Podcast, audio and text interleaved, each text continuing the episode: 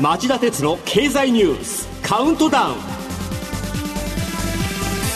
皆さんこんにちは。番組アンカー経済ジャーナリストの町田鉄です。こんにちは。番組アシスタントの杉浦舞です。今日も新型コロナ対策をして放送します安倍晋三元総理の妻の昭恵さんや政治家への関与が指摘され政治家の関与が指摘された森友学園への国有地売却の問題。これをめぐる決裁文書の改ざんを強いられて自殺した財務省近畿財務局の元職員赤木俊夫さんの妻雅子さんが真実を知りたいと大阪地裁で起こしていた損害賠償訴訟がおとといの水曜日急遽打ち切りになりました。真相が封印されたまま突然の幕引きを迎えてしまったんです。幕引きの原因は国がこれまでの姿勢を一転して賠償責任を認めおよそ1億700万円の支払いを受け入れたことです。これによって裁判は終結し雅子さんが裁判を通じて求めていた証拠開示や当事者の証言が行われないことになり真相の究明が困難になりました。磯崎官房副長官は記者会見で赤木さんがお亡くなりになったことについて国の責任は明らかだとの結論に至ったと国の表現を正当化したほか岸田総理も記者団記者団の質問に財務省が損害賠償を全面的に認めたものだと答えましたが岸田政権でも再び安倍元総理らへの国家的忖度が働き真相を闇に葬ろうとする力が働いた。とみなさざるを得ません。雅子さんは国との裁判の打ち切りに不意打ちで卑怯だ負けたような気持ちだと嘆いてます。まあ、この声には僕だけではなく多くの国民も共感しているんじゃないでしょうか。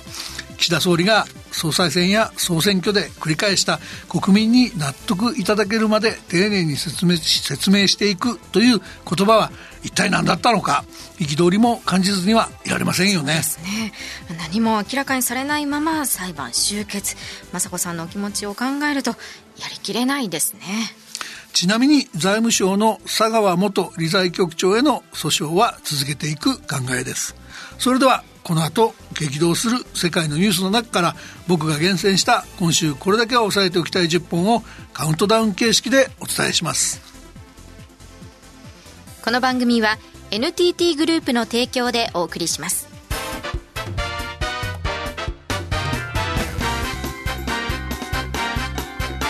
町田鉄の経済ニュースカウントダウン。では10位のニュースから始めましょうシベリアで去年6月に記録された38度は北極圏での史上最高気温。火曜日に WMO 世界気象機関が正式に認定。WMO によりますと去年は南極大陸でも最高気温を更新。また今年8月にイタリア南部シチリア島で観測された48.8度はヨーロッパでの観測史上最高気温だとみて検証を続けているといいます。えー、そうした中で政府自民党は来年度の税制改革で炭素税の導入を見送るなどカーボンニュートラル戦略を停滞させています世界で起きている警鐘にもっと謙虚に耳を傾けるべきではないでしょうか続いて第9位のニュースです。トヨタが2030年に350万台の EV 電気自動車を販売する目標を発表。これは火曜日に開いた EV 戦略説明会で明らかにしたもので、今後電気自動車へ30車種を投入することや、高級車レクサスの 100%EV 化も表明しました。EV に後ろ向きと言われてきたトヨタですが、この日は2030年までに EV だけの研究開発や設備投資に4兆円を投じる計画も公表。豊田清社長がこれでも EV に前向きでないって言われるならどうすればご評価いただけるのかと大見えを切りました。中国やヨーロッパの EV シフトを見てようやく重い腰を上げ始めたとは言えそうです。とはいええー、豊田社長はこの日も武器はフルラインナップだとハイブリッド方式のガソリン車を堅持する方針に変わりはなく消費者に選んでもらうとアピールしました。8位のニュースはこれです。1月のアメリカ議会選挙事件。トランプ前政権の黙認疑惑が深まる。火曜日アメリカの下院は司法省に対しトランプ前大統領の首席補佐官だったマーク・メドウズ氏の起訴を求める決議を可決しました。事件を調査する特別委員会への協力が十分でなく議会侮辱罪に当たると判断したためです。アメリカ社会の分断がなければとっくにトランプ前大統領の政治的道義的責任は明らかになっていたと思うんですが、今なお分断はほとんど改善されておらずトランプ問題の収束も見通せません。7位のニュースはこれです。水曜日ロシアのプーチン大統領が北京オリンピック開会式への出席を表明。これは中国の習近平国家主席とのオンライン協議で明らかにしたものでアメリカやイギリスなどが政府関係者を派遣しない外交的ボイコットを表明する中中国とロシアの連携を誇示した形です。えー、ロシア側によると2人は近い将来中国とロシアにインドを加えた3国 ,3 カ国の首脳首脳協議開催を検討することで一致したそうで、えー、もともとインドは旧ソ連と関係が深い国だけにこれは気になるニュースでした。あとは優柔不断が売りの岸田総理。昨日の国会でご自身が北京オリンピックに出席する予定がないことにだけ言及しました。えー、政府には外交ボイコットという言葉を使わないという案もあるようですが、とにかく日本としての態度表明が待ったなしになっているとご認識ください。6位はこのニュースです。韓国が TPP への加盟申請を進める意向を表明。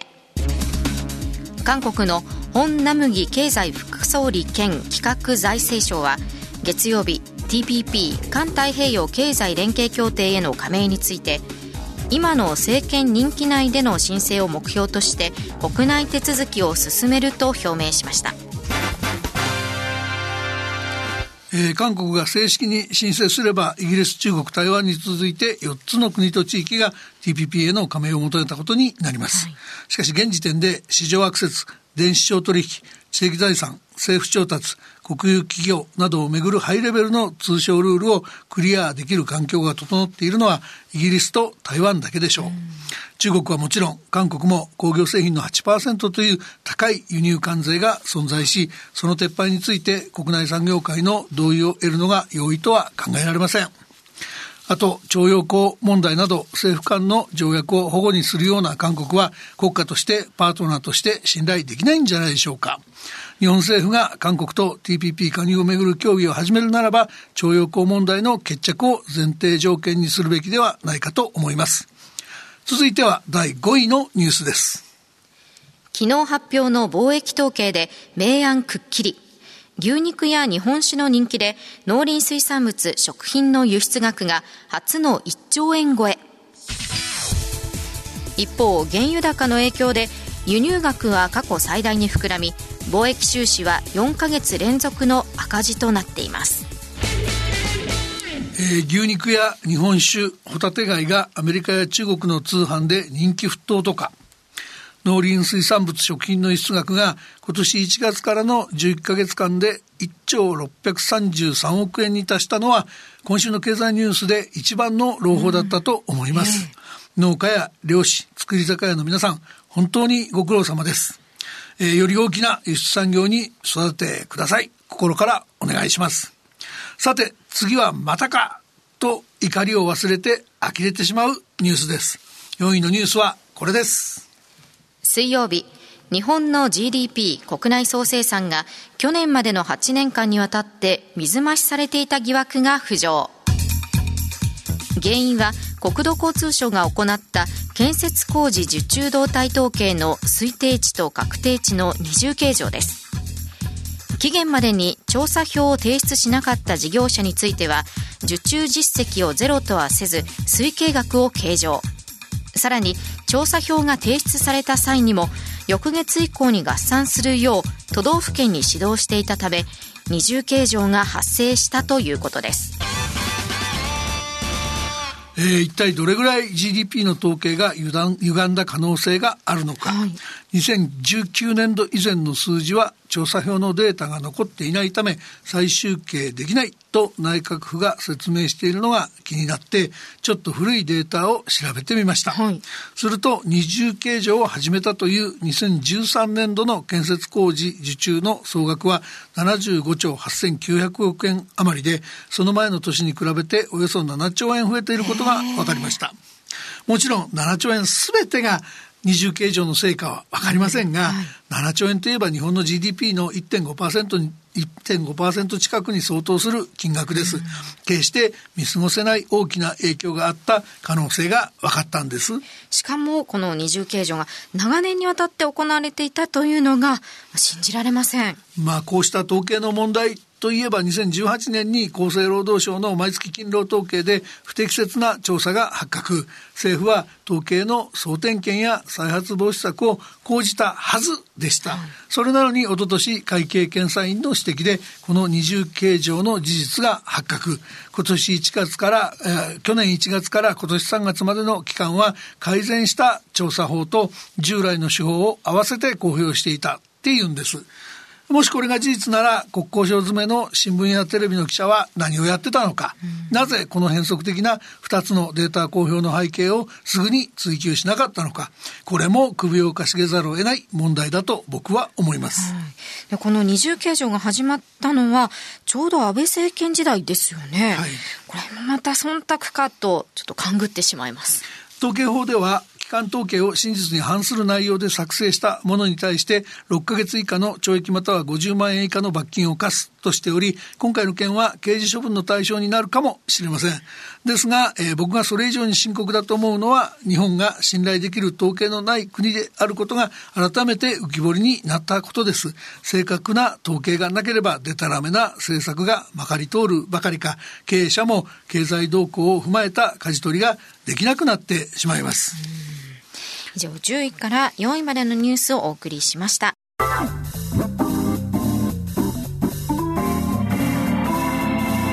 町田鉄の経済ニュースカウントダウン。3位のニュースはこれです。オミクロン株世界で感染急拡大。イギリスではオミクロン型が感染拡大の原因になっており水曜日新規感染者が7万8000人と過去最多になったと政府が発表しました。亡くなる人や入院患者も確認され始めておりフランス政府は昨日イギリスからの入国を今週土曜日から原則禁じると発表しました。えー、一方東京では昨日都内在住の20歳代の女性のオミクロン株感染とこの女性の濃厚接触者が陽性判明陽性判陽性が判明する前にサッカー観戦をしていたことが分かり、えー、都が周囲で感染していた人の特定に追われています。また関西空港では昨日検疫所職員のオミクロン株感染が確認されました。検疫所職員の感染確認はこれが初めてですえー、このオミクロン株の猛威どういう対応策が有効かかなり分かってきたようですがそういう対応策を取るのが難しい国もありそうです、えー、2位のニュースはこれです。日本のワクチン接種の前倒しは限定的か依然として調達見通しは不透明。政府は来年上半期にモデルナ製を5000万回分ファイザー製を1年間で1億2000万回分調達するとしていますがワクチン需要は世界中で高まっており具体的な確保の時期は見通しにくい状況です。アメリカのファウチ大統領首席医療顧問は水曜日の記者会見で既存ワクチンのブースター接種が依然有効だとして引き続き接種を推奨する考えを表明しました。ところが、このブースター接種、3回目のワクチン接種の前倒しが日本ではなかなか進みそうもありません。ファイザー製を含めた在庫を一気に前倒しに使うと調達見通しとの絡みで不足する懸念があるっていうんです、先週町田さんがこの番組で岸田総理自らファイザーやモデルナの幹部に前倒しを要請する努力が見られないと指摘したら今朝はファイザーの CEO と電話協議をしたようですが、えー、ヨーロッパではまあ3ヶ月から5ヶ月への前倒しを進めているというのに今のところ日本では前倒すといっても6ヶ月ですからね。うん。あの、結局のところ、僕たちは引き続き、マスクの着用や手洗い、うがいの励行、密になりそうなところの回避などで自衛に努めるしかなさそうですよね。岸田総理が先週月曜日の所信表明演説で語った8ヶ月を待たずにできる限り前倒ししますという公約は一体何だったのか。改めてこの総理は口先男だと僕はちょっとがっかりしてます。さて、いよいよ今週第1位のニュースはこれです。世界中で量的緩和の縮小が加速。アメリカの FRB 連邦準備理事会は水曜日、テーパリングの終了時期を来年3月に前倒しし、さらに来年中に合わせて3回の政策金利引き上げを見込んでいることを明らかにしました。また昨晩、イングランド銀行がコロナ後、主要国の中央銀行として初の利上げを発表。ECB ヨーロッパ中央銀行もコロナ対応の資産購入を来年3月末で打ち切ることを決定しました。